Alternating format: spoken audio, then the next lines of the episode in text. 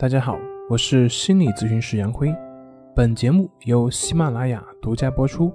我们的公众账号是“重塑心灵心理康复中心”。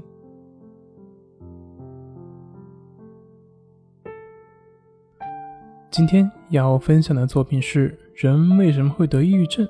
得抑郁症的根本原因是什么？在前面我们讲过，抑郁症的根本原因在于完美主义。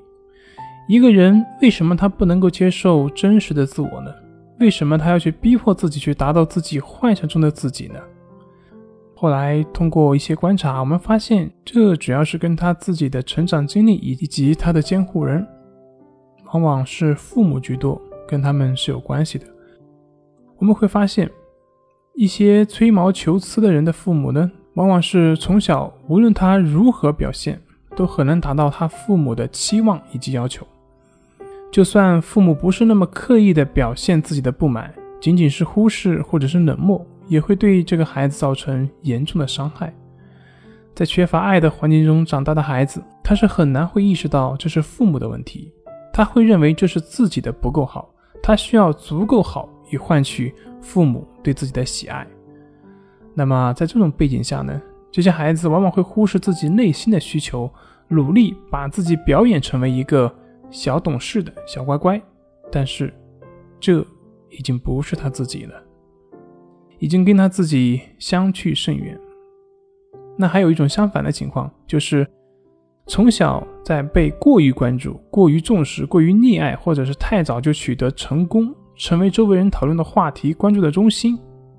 那么这种人他会认为，我就应该是中心。我就应该受到别人的关注，就应该比别人强，就应该有优越感。那么，当他有这样一种自负的时候呢，他就很难接受不受到别人关注的这样一个事实，也无法去面对自己不如人的地方。但是，现实和理想从来就不是以人的意志为转移，于是他们为了保护自我，只有脱离现实，转而去追求完美中的自我。这里面的逻辑就是，只要我比别人强，所有的都会得到。那么，我想说了这么多，有些人就可能会提问了：人追求完美难道不好吗？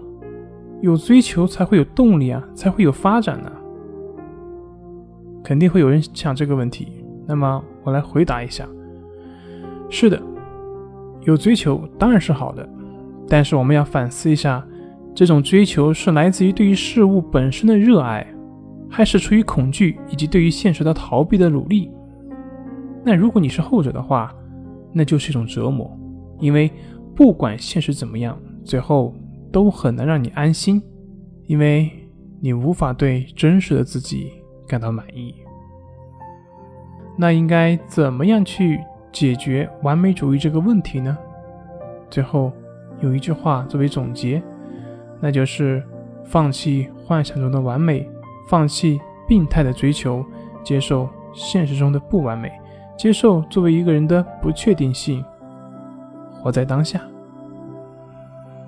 好了，今天就分享到这里，咱们下回再见。